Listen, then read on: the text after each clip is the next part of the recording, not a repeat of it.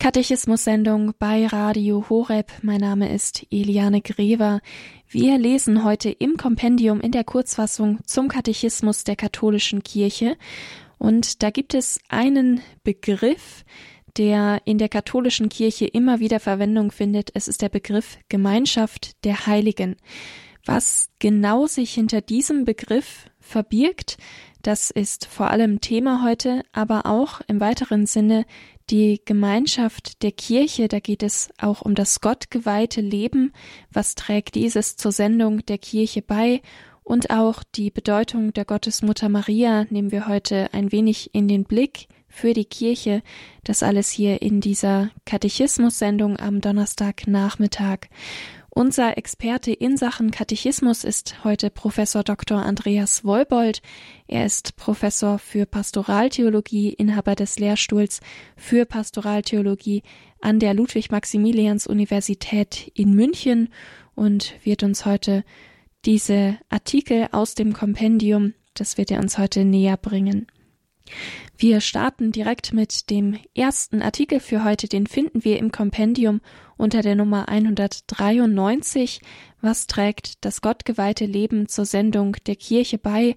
So lautet dort die Frage und den Artikel und Erklärungen dazu für unser persönliches Glaubensleben. Die gibt es jetzt von Professor Wolbold. Was trägt das gottgeweihte Leben zur Sendung der Kirche bei? Durch eine Ganzhingabe an Christus und an die Brüder und Schwestern hat das gottgeweihte Leben Anteil an der Sendung der Kirche, indem es die Hoffnung auf das Himmelreich bezeugt. Was also ist das Besondere, das Einzigartige für die Kirche am Ordensleben, am geweihten Leben, am Leben nach den evangelischen Räten? Wenn wir an diese Lebensweise denken, denken wir heute spontan bloß an eine ganz persönliche, individuelle Entscheidung oder Erfahrung.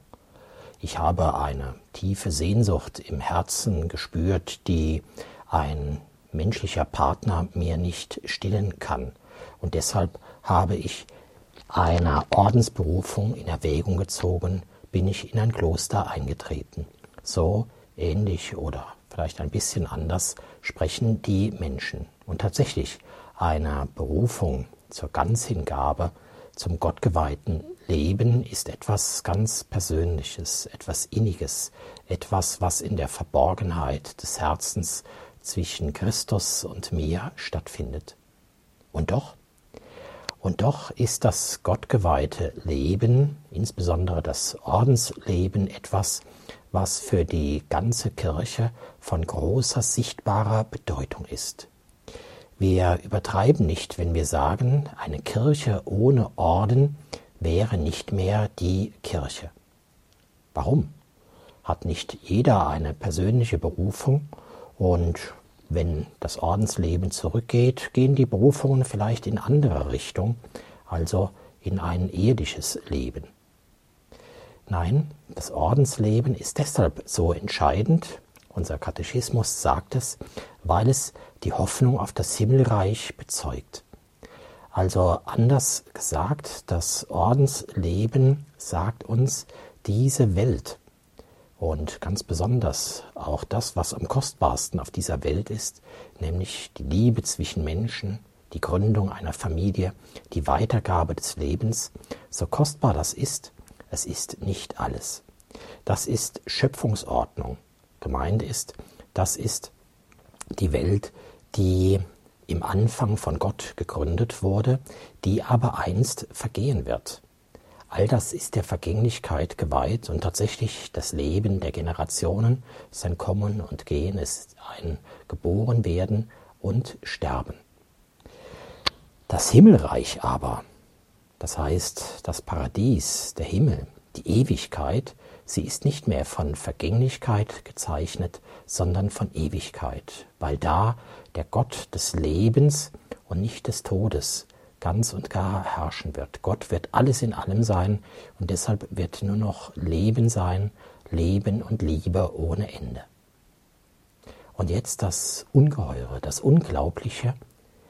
In gewisser Weise lässt sich diese himmlische Lebensweise bereits auf Erden vorwegnehmen.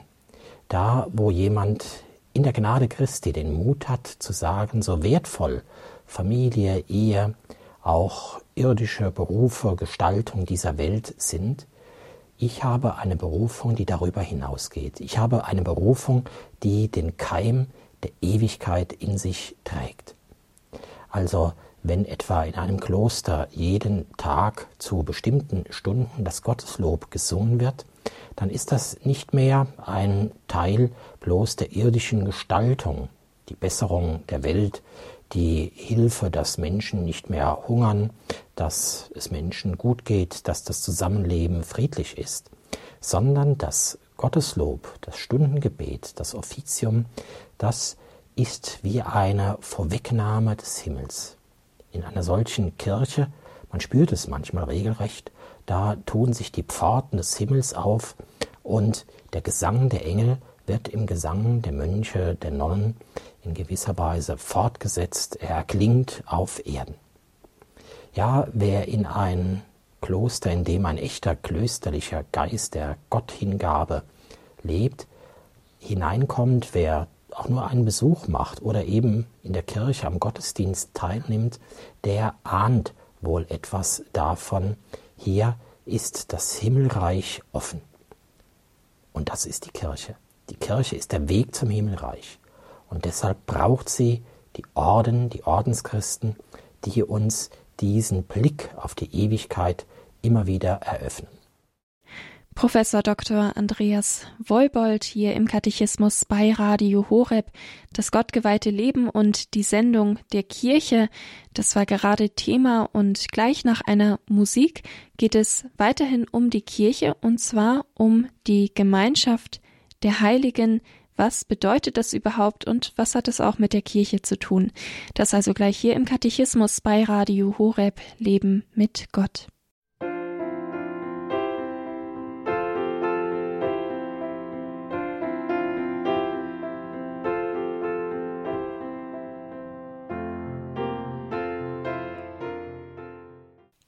Katechismus bei Radio Horeb. Was bedeutet der Ausdruck Gemeinschaft der Heiligen? Eine Frage, die das Kompendium, die Kurzfassung zum Katechismus der katholischen Kirche stellt. Und zu genau dieser Frage hören wir jetzt Professor Dr. Andreas Wolbold aus München. Was bedeutet der Ausdruck Gemeinschaft der Heiligen? Dieser Ausdruck bezeichnet zunächst die gemeinsame Teilhabe aller Glieder der Kirche an den heiligen Dingen, lateinisch Sancta, am Glauben, an den Sakramenten, besonders an der Eucharistie, an den Charismen und an den anderen geistlichen Gaben. An der Wurzel der Gemeinschaft ist die Liebe, die nicht ihren Vorteil sucht, sondern die Gläubigen drängt, alles gemeinsam zu haben und auch mit den eigenen materiellen Gütern den Bedürftigen zu dienen. Gemeinschaft der Heiligen ist zunächst Teilhabe. Als Kind war der heilige Abend in der Familie etwas ganz Einmaliges. Da haben wir uns in der Küche versammelt, aufgeregt, dicht gedrängt. Die Oma, die Tante, sie kamen zu Besuch, alle in erregter Stimmung. Und dann irgendwann ein kleines Glöckchen die Tür zum Wohnzimmer geht auf und da im Halblicht, Halbdunkel, Kerzen am Christbaum, eine Wunderkerze, die brennt, die Krippe in einem Schein geheimnisvoll gehüllt. Und ich erinnere mich in dem Moment, wo wir in das Wohnzimmer getreten sind, da war alles wie verbandelt. Und irgendwie habe ich als Kind gespürt, das ist jetzt alles dein. Du trittst jetzt ein in eine wunderbare Welt, in der alles ganz köstlich, ganz wunderbar ist. Ob es nicht mit der Kirche ähnlich ist, dass in der Kirche den Menschen eine Tür sich öffnet und diese Tür öffnet sich zu einer anderen Welt, zu einer Welt, die voll ist vom Geheimnis Gottes, eine Welt, in der die Gnade triumphiert, eine Welt, in der Christus, das Licht, das Leben, alles erleuchtet und verwandelt. Das ist ausgedrückt mit Gemeinschaft der Heiligen. Der Mensch, der auf dieser Erde oft alles andere als von Heiligem umgeben ist, der kämpfen muss, der Bosheit, der Verzweiflung ausgesetzt ist, der Irrtum und Sünde kennt, dieser Mensch darf die Tür aufstoßen zu einer anderen Welt, einer heiligen Welt, der Welt Gottes, die Welt, in der schon alles gut ist, die Welt, in der eben Gott ihm nahe ist und nahe bleibt, solange er nur in diesem Raum, in diesem Raum der Gnade, in der Kirche bleibt. Wohlgemerkt, nicht die Kirche als Gemeinschaft von Menschen ist rundum heilig und gut. Das wissen wir leider allzu gut. Auch in der Kirche menschelt es und auch in der Kirche gibt es Sünde und Befleckung. Aber das, was die Kirche darbietet, also sozusagen wie bei uns damals an Weihnachten, der Gabentisch, der ist überaus reich gedeckt und der ist ganz wunderbar, der ist ganz köstlich. Das sind die Sakramente, ganz besonders die Eucharistie. Welche kostbare Gabe, an der man sich ein Leben lang nähren und laben kann. Da ist der Glaube. Der Glaube ist einfach und doch braucht man ein ganzes Leben und wohl noch darüber hinaus, um zu begreifen, was der Glaube wirklich meint, was er bedeutet. Oder dann, Gott hat ganz besondere Geschenke für jeden von uns, die sogenannten Charismen, also ganz persönliche Gnadengaben des Heiligen Geistes, die uns zu besonderen Dingen, Haltungen und Tätigkeiten befähigen. Andere geistliche Gaben, also etwa das Gebet, auch schlicht die Volksfrömmigkeit, eine Wallfahrt, das Kirchenjahr, das Brauchtum oder eben auch ein Heiligabend in einer gläubigen Familie. All daran dürfen wir Anteil haben. Anteil haben, nicht weil wir so gut sind, nicht weil wir einen hohen Eintrittspreis bezahlt hätten und jetzt etwas geboten bekämen, sondern einfach, weil wir Kinder Gottes sind und an dieser großen Bescherung Gottes in der Kirche teilhaben dürfen. Gemeinschaft der Heiligen. Unter der Nummer 195 schließt sich gleich eine weitere Betrachtung der Bedeutung von diesem Ausdruck Gemeinschaft der Heiligen an. Und auch dort lesen wir jetzt gemeinsam mit Professor Dr. Andreas Wolbold im Kompendium.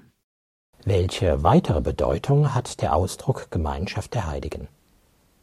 Dieser Ausdruck bezeichnet auch die Gemeinschaft zwischen den heiligen Personen, lateinisch Sancti, also zwischen denen, die durch die Gnade mit dem gestorbenen und auferstandenen Christus vereint sind.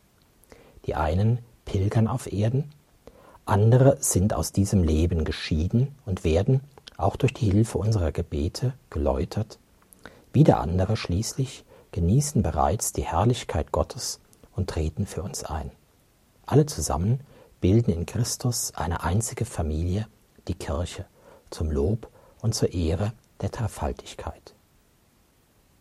Gemeinschaft der Heiligen, also eine Gemeinschaft nicht nur an heiligen Dingen, Eucharistie, Sakramente, Glaube, Charismen und so weiter, sondern auch die Gemeinschaft zwischen Personen, zwischen Heiligen im Sinn von Geheiligten, so wie etwa der heilige Paulus seine Gemeinde anspricht, ihr Heiligen in Korinth oder wo auch immer.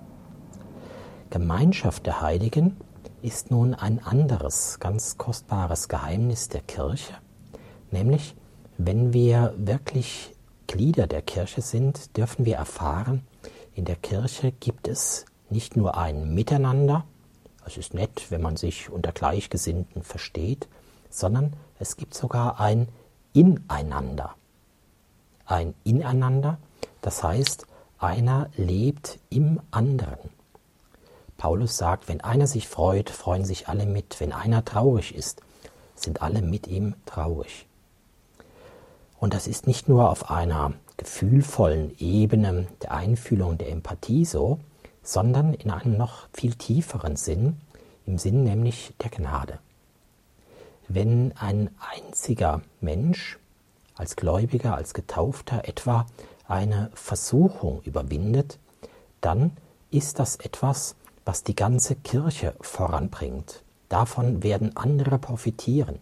Wenn ich die Versuchung überwinde, wird irgendjemand anderes, vielleicht fernab in Peru, wird davon profitieren, weil Gottes Gnade uns alle verbindet und das, was dem einen geschenkt wird, das kann auch anderen zugute kommen.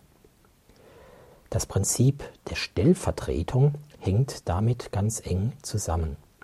Das heißt, ich kann vielleicht einen anderen nicht zum Glauben zwingen oder durch tolle Worte ihn davon überzeugen, aber ich kann für den anderen glauben, hoffen und lieben. Ich kann versuchen, großherzig Fortschritte zu machen in meinem christlichen Leben und ich darf gewiss sein, diese Fortschritte, sie werden in gewisser Weise überfließen, auch auf den anderen. Und dieses Ineinander der Gläubigen in der Gnade, das geht sogar noch weiter. Die große Grenze von menschlicher Gemeinschaft ist Leben und Tod. Da sagt man, es ist ein Abschied für immer, wenn ein Mensch von uns scheidet. Nicht aber in der Kirche. Die Kirche ist Gemeinschaft der Gläubigen, die unterwegs ist zum Himmelreich. Und darum sind die, die verstorben sind, die sind uns nur vorausgegangen. Die sind sozusagen ein paar Meter weiter auf dem Weg, aber sie ist auch unser Weg. Und wie das ist, wenn man gemeinsam auf dem Weg ist, da bleibt man einander verbunden, selbst wenn der andere vielleicht schon ein Stückchen weiter ist über die nächste Bergkuppe, dass ich ihn mit leiblichen Augen nicht mehr sehen kann. Aber ich weiß, wir sind gemeinsam auf dem Weg. Es gibt keine Trennung. Und darum hat man traditionell gesagt, die Kirche besteht eigentlich aus drei Teilen. Der streitenden Kirche, das heißt, jetzt in diesem Leben sind wir noch im Kampf, wir müssen uns bewähren im Kampf gegen Versuchung, gegen den Teufel, gegen das Böse. Man kann auch ein bisschen friedlicher sagen, die pilgernde Kirche, die eben noch auf der Erde auf dem Weg ist.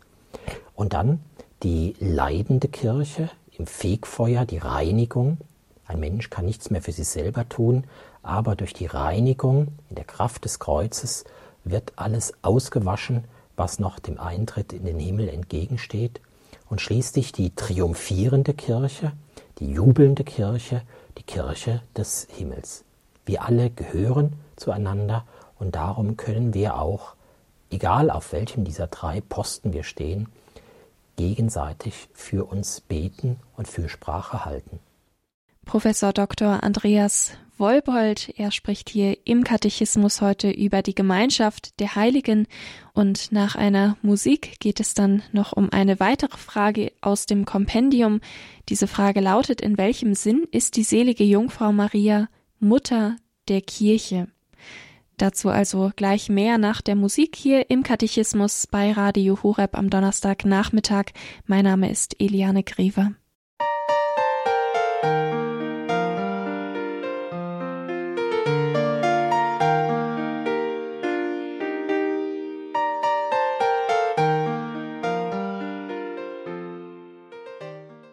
Radio Horeb Leben mit Gott Katechismus-Sendung am Donnerstagnachmittag. Die selige Jungfrau Maria als Mutter der Kirche. Das sagt das Kompendium, die Kurzfassung zum Katechismus der katholischen Kirche unter der Nummer 196. Und dazu hören wir jetzt Professor Dr. Andreas Wolbold aus München. In welchem Sinn ist die selige Jungfrau Maria Mutter der Kirche? Die selige Jungfrau Maria ist Mutter der Kirche in der Ordnung der Gnade, weil sie Jesus geboren hat, den Sohn Gottes, das Haupt des Leibes, der die Kirche ist. Der am Kreuz sterbende Jesus hat sie dem Jünger als Mutter gegeben mit den Worten, siehe deine Mutter.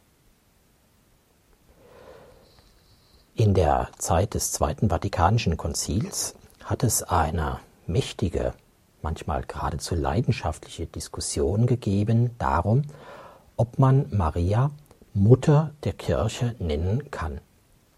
Denn, so war das Gegenargument, sie ist doch Glied der Kirche, sie ist vielleicht auch Inbild, Inbegriff der Kirche, Vorbild der Kirche, aber sie ist nur eines der Glieder in der Gemeinschaft der Heiligen. Mutter der Kirche, das hieße ja, dass sie über der Kirche stünde oder gar, dass sie es ist, die der Kirche überhaupt Leben, Anfang und Ursprung gegeben hätte, dass sie die Kirche gegründet hätte.